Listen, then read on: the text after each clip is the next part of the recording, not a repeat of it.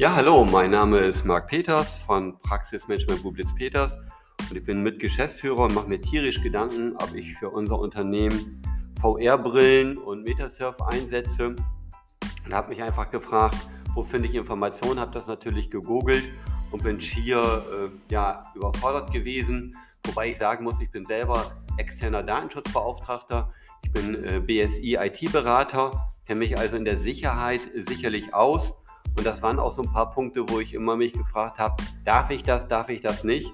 Aber gut, jetzt äh, sind wir an der Stelle einfach mal sozusagen, ja, wir, wir nehmen uns der Sache an und in diesem Podcast wollen wir einfach mal vermitteln, wie wir die äh, Idee hatten, wie wir das verändern wollen, welche Fragestellungen kamen.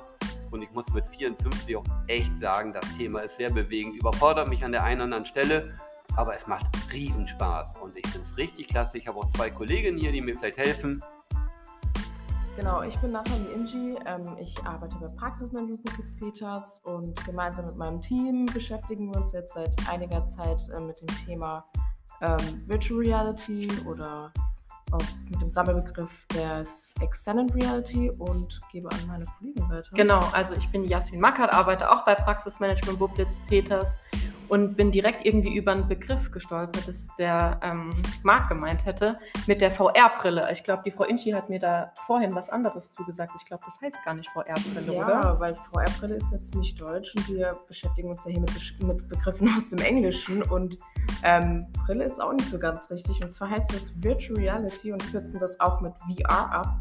Ähm, zwar sehen die Geräte aus wie Brillen, aber es handelt sich eher um Headsets. Man setzt sie vor die Augen auf und ähm, hat nicht nur eine Brille, sondern man kann sich quasi eine eigene virtuelle Welt erstellen. Hm.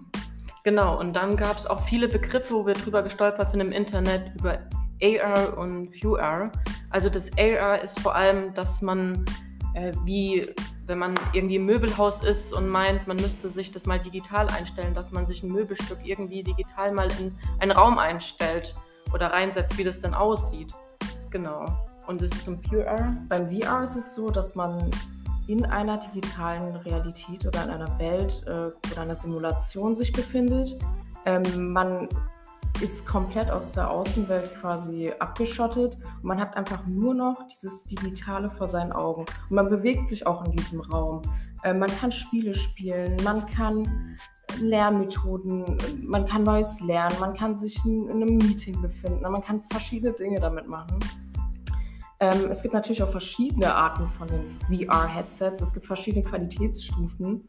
Ähm, beim einfachsten Modell hätten wir einfach nur ein Cardboard. Das würde aus Pappe bestehen. Ähm, da funktioniert es einfach schon so, wenn man ein Handy reinsteckt und ein VR-Video abspielt und man würde sich schon in einem anderen Raum befinden. Ähm, dann wird man auch ein Cardboard aus Papier, äh, aus Plastik ähm, quasi als ein bisschen erweiterte Stufe haben.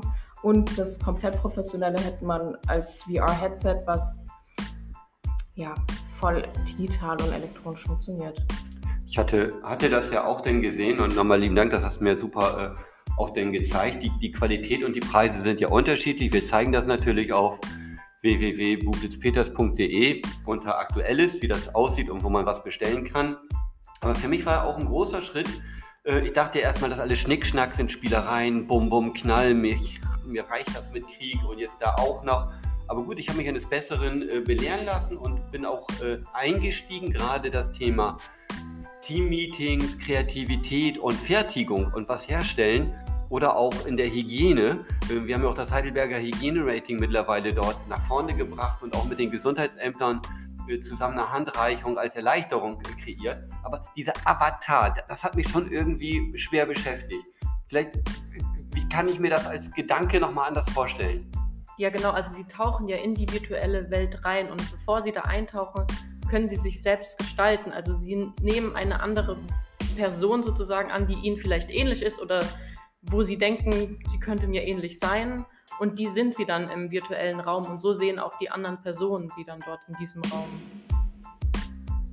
Okay, aber die, dieser Vorteil äh, für mich, mich jetzt neu zu gestalten, mich neu zu erfinden, ich, wenn man mich anguckt hier, klar, mein, meine Body ist jetzt nicht so, so, so stark und die Haare sind nicht mehr so, so vollzählig und naja, wir wissen, wie, wie ich das meine.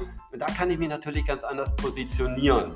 ist das denn aber sicherlich auch ein Risiko, wenn ich jetzt einen Workshop habe mit Kollegen oder nicht, dass es vielleicht auch rechtliche Probleme gibt. Jetzt habe ich doch Personeninteressen und Verletzungen. Ich denke, das ist ein Thema vielleicht für das nächste Mal, dass wir sagen, welche Rechte gibt es überhaupt in, in diesem, wie heißt es, Metaverse, Metasurf, Meta... Im Metaverse, was, welche Datenschutz... Ähm, Bestimmung gibt es in diesem virtuellen Raum, was noch neu für uns vielleicht sein könnte. Für viele Menschen ist das ja, bestimmt noch ja, neu, ja. Ja, auf jeden Fall. Auch, auch das Thema Cybercrime natürlich. Ja. Ne? Mhm. Und ähm, werden da vielleicht auch meine Ideen geklaut, mhm. die ich da kreiere. Aber das ist ein Thema, da, wie gesagt, als Datenschutzbeauftragter und Cyber DSI-Berater, denke ich, kann ich da später was zu sagen. Vielleicht im nächsten, übernächsten Podcast. Äh, ich würde sagen, das war jetzt mal total spannend, ein toller Einstieg. Und wir können ja einfach ähm, beim zweiten Podcast uns die Sache nochmal weiter anschauen und ein Stück weit voranarbeiten. Ich dachte, Mensch, lieben Dank, habt ihr klasse Danke gemacht. Ja, freuen uns auch. und dann äh, bis zum nächsten Mal. Ja, tschüss. tschüss.